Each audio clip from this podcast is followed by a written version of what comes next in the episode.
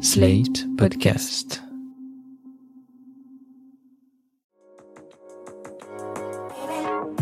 Il y a beaucoup de petits et de gros mots sur lesquels on n'ose pas toujours mettre des mots. Parce que c'est intime, parce qu'on pense que c'est un peu sale, parce qu'on a peur du regard de l'autre, professionnel ou pas. Bénin, ils gâchent un peu la vie. Plus grave, ils peuvent évoluer en maladie à surveiller. Ces questions gênantes, vous nous les envoyez et c'est nous qui les posons à votre place à des médecins qualifiés. Questions gênantes, proposées par l'application Livy, le centre de santé digitale qui vous permet de consulter un médecin en téléconsultation. Entre les confinements et le couvre-feu, Alice a développé des insomnies et souhaiterait y remédier sans passer par la case médicaments. Quelles solutions s'offrent à elle? Nous avons consulté Cyril Chauveton, médecin spécialisé dans les troubles du sommeil, en particulier l'insomnie chronique, qui exerce au centre BioSerenity Paris-Jean Jaurès. Depuis quelques années, la vision qu'on a sur la prise en charge de l'insomnie a, a changé dans le sens où Aujourd'hui, le traitement de référence repose sur euh, ce qu'on appelle euh, la thérapie comportementale et cognitive ou les, euh, les thérapies comportementales et cognitives parce qu'il en existe plusieurs, sans faire le procès des, des traitements médicamenteux qui peuvent s'avérer utiles chez certaines personnes, dans certains contextes, pour dire les choses simplement, quand les gens sont vraiment au plus mal, avec derrière un traitement par TCC, la meilleure porte de sortie reposera donc sur euh, sur la TCC. évidemment, euh, pour des raisons que je comprends bien, on parle beaucoup du rôle du confinement sur le sommeil. Euh, à vrai dire, il y a des gens qui dorment beaucoup mieux. Et j'ai envie de dire, c'est pas, ça va être un élément qui peut faire basculer ou majorer l'insomnie, mais c'est pas le, facteur, on va dire, je sais pas comment l'exprimer, mais principal. Oui. Qu'est-ce qui cause l'insomnie justement?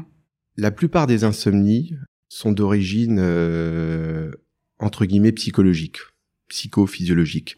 Et c'est pas c'est pas un gros mot, voilà. Disons que de façon très caricaturale, le tableau le plus fréquent que, que, que je rencontre en consultation, c'est la personne qui a dont l'insomnie s'est déclenchée six mois, un an, cinq ans, dix ans en arrière, peu importe, à l'occasion d'un événement XYZ qui a basculé euh, du jour au lendemain euh, du bon sommeil vers euh, vers l'insomnie voilà. Et même si l'événement est à distance, qu'il a été digéré, certaines personnes maintiennent leur insomnie parce que là aussi pour faire simple, euh, en général elles ont, euh, si vous voulez, un, comportement euh, hyper éveillant, c'est-à-dire que concrètement elles cogitent, elles ruminent, parfois c'est des pensées très positives qui vont dans tous les sens, elles s'énervent dans le lit parce qu'elles ont peur de manquer de sommeil, etc. Ça veut dire qu'une fois qu'on prend une habitude de sommeil, c'est compliqué de la perdre, que ce soit dans le sens de beaucoup dormir ou de peu dormir le problème de fond, c'est pas tellement une mauvaise habitude de sommeil. Je m'explique. Pour moi, il y a une chose importante à comprendre dans, dans la régulation du sommeil et comment l'insomnie justement se met en place.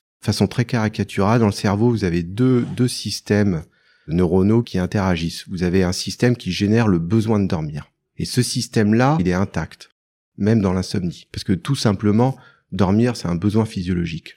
À un autre endroit du cerveau, donc, vous avez des neurones qui font exactement l'inverse, qui stimulent de l'éveil ces deux systèmes-là sont perpétuellement en interaction. Là, évidemment, pendant qu'on discute, déjà votre système de pression de sommeil, il est activé depuis que vous avez ouvert les yeux ce matin, pareil pour moi, et nos systèmes d'éveil respectifs contrebalancent, en fait, tout simplement pour que maintenir une vigilance et qu'on ne s'endorme pas. L'insomnie, c'est une hyperstimulation du système d'éveil. C'est un hyper-éveil qui est tellement important qu'il va prendre le dessus sur ce que nous on appelle la pression de sommeil ou le besoin de sommeil. Ça explique euh, certaines recommandations qu'on va faire dans la, TCC, dans le traitement euh, de l'insomnie. Pour dire les choses là aussi, encore une fois, de façon très simple, c'est un état euh, de stress. Et ça explique quelque chose que beaucoup d'insomniaques rapportent et qui semble paradoxal, que malgré l'accumulation des mauvaises nuits, les gens dorment de plus en plus mal.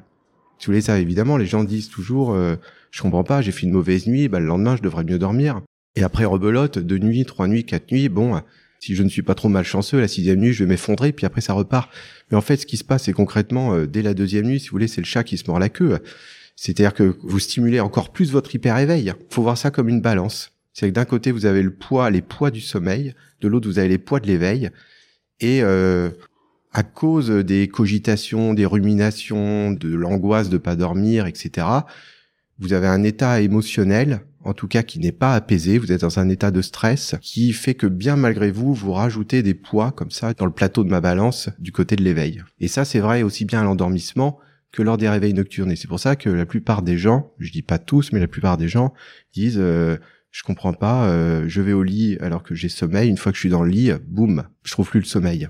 Et pareil, euh, quand je me réveille à 3 heures du matin, euh, je comprends pas, voilà, j'ai fait 3 heures, parfois même de bon sommeil, je me réveille, je suis comme ça, les yeux grands ouverts, hyper vigilante, et je, je vais mettre 3 heures pour m'endormir, voilà. À partir de quel moment on est insomniaque? Est-ce qu'il y a un nombre d'heures minimum? Est-ce que c'est propre à chacun? L'insomnie, c'est une plainte subjective. C'est-à-dire que la personne dit je mets du temps pour m'endormir et ou pour me rendormir. Ça me bouffe l'existence, ça gêne mon quotidien. Quelqu'un peut dormir 4 heures par nuit, toutes les nuits, pendant 10, 20, 30 ans, et se porter tout à fait bien. Oui, il y a des gens, ce qu'on appelle, il y a des gens qui sont courts dormeurs. Il y a des gens qui dorment 6 heures ou moins et qui n'ont pas de plainte particulière. A priori, c'est pas de l'insomnie. Bon, pour l'anecdote, euh, il y avait une très vieille étude qui avait montré que les gens qui se déclarent court dormeurs, en fait, à la base, très probablement sont des gens qui sont des dormeurs, entre guillemets, euh, normaux, enfin, qui dorment plus de 6 heures, qui ont une forte, une très bonne tolérance à la, dette de sommeil, et qui, pour des raisons, euh, j'allais dire, professionnelles ou, de, ou personnelles ou sociales, peu importe, qui sont mis à, comme ça, en dette de sommeil chronique, et, mais ça les gênait pas. Dans la définition internationale de, de, de l'insomnie, euh, si vous voulez, vous avez un critère supplémentaire qui est un critère de fréquence, c'est-à-dire qu'on estime que les gens sont insomniaques quand ils ont cette plainte plus de trois fois par semaine.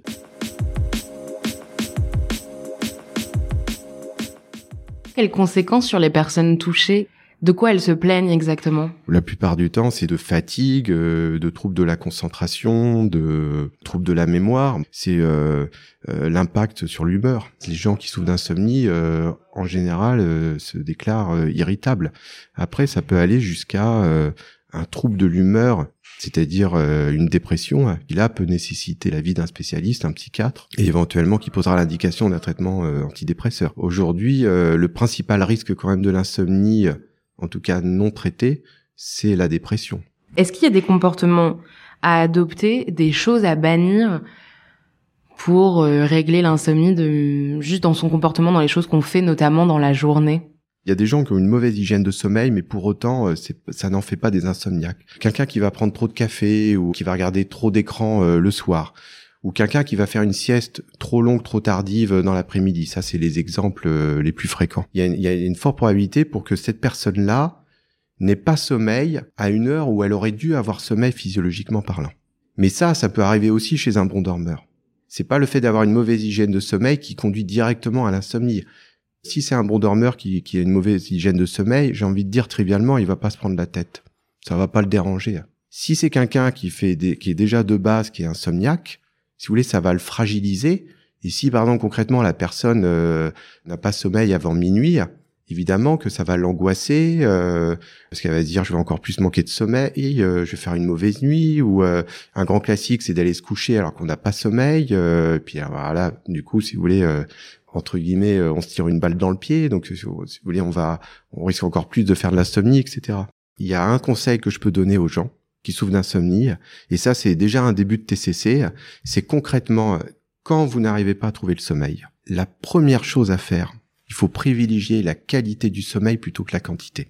Donc concrètement, quand je n'arrive pas à trouver le sommeil, il faut très rapidement passer à autre chose. En général, quand ça marche pas, c'est soit parce que euh, les gens, si vous voulez, attendent trop longtemps avant de passer à autre chose. Par exemple, il reste une heure dans le lit à cogiter avant de d'ouvrir un bouquin. Ou alors, deuxième raison, c'est parce qu'ils le font de temps en temps. Voilà, pour que ça marche, il faut euh, le faire de façon euh, récurrente pour que le cerveau, entre guillemets, se reconditionne. L'idée, en passant à autre chose, c'est euh, de faire, euh, d'enlever des poids du côté de l'éveil, de faire descendre cet hyper-éveil et donc que la, la, la, balance bascule du côté du sommeil et de retrouver la sensation de somnolence. Par rapport aux écrans d'ordinateur, par rapport au fait de regarder peut-être trop d'écrans, que la lumière bleue soit agressive, qu'est-ce qu'on peut faire et surtout est-ce que c'est très grave? La lumière, elle a un impact euh, sur le sommeil au moins à deux niveaux. D'une part, elle, est, elle a un pouvoir éveillant, elle stimule l'éveil Mais ça, c'est vrai euh, aussi euh, dans la journée. C'est-à-dire que si vous amusez à mettre la, tête devant un écran d'ordinateur euh, à moins de 20 cm, alors que vous êtes somnolente, ça, ça va bien vous stimuler, en plus de prendre un café. C'est sûr que si, si vous êtes exposé de façon rapprochée aux écrans le soir, vous allez diminuer votre perception de la somnolence. Bon. Et dans le spectre de la lumière, évidemment, comme vous le rappelez, surtout la lumière bleue, elle va altérer la qualité du sommeil. Mais même chez quelqu'un qui est bon dormeur. Et d'ailleurs, il y a des gens qui nous disent, puis c'est démontré dans des études, mais moi je dors bien, mais je me réveille le matin, je suis crevé. Des gens qui se sont exposés massivement à la lumière euh, le soir. Donc après, si vous voulez, est-ce que c'est un problème en soi? Bah, Ça dépend de ce qu'on veut ou pas. C'est sûr que ça va fragiliser euh, en quelque sorte l'état d'une personne insomniaque. Si la personne euh, espère avoir sommeil à une heure raisonnable, bah, du coup, elle limite cette, cette possibilité. On bannit les écrans je pense qu'il faut relativiser euh, ou recontextualiser ce, discours. Moi, si vous voulez, maintenant, je, pense qu'il faut plus dire aux gens, plutôt que donner des injonctions, euh, dire aux gens, regardez ce qui marche pour vous. Alors concrètement, euh, pour les écrans, quand même, évidemment, je vais pas aller jusqu'à dire aux gens, sauf vraiment en dernier recours, regardez votre portable pendant deux heures en pleine nuit. Mais si vous voulez, par exemple, le, la télé, il y a beaucoup de gens qui vous disent, moi j'aime bien regarder la télé et aller dans ma chambre et on m'a dit de la bannière de la chambre. J'ai envie de dire, ça se discute. Faut, faut discuter avec la personne. Il y a des gens euh, quand vous leur enlevez la, la télé et qui en plus si c'est des gens qui n'aiment pas lire et qui vous disent bah ouais mais moi ça m'angoisse encore plus et puis euh, j'ai peur du noir ou euh, je rumine etc. Si concrètement le fait de regarder un programme divertissant, un écran qui est situé à 2 mètres 50 ou 3 mètres de, de son champ visuel vous apaise et vous permet de retrouver la sensation de somnolence et de vous rendormir, moi, personnellement, je ferais plutôt ça plutôt que de s'abstenir de la regarder. Avec les thérapies comportementales, ce que je comprends, c'est que les traitements médicamenteux sont absolument pas une fatalité. Non, en théorie, c'est pas une fatalité.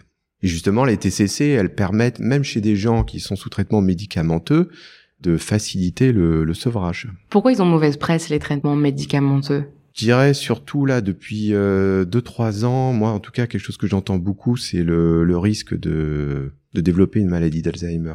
Ça, c'est l'une des deux craintes. La deuxième, c'est tout simplement de devenir dépendant.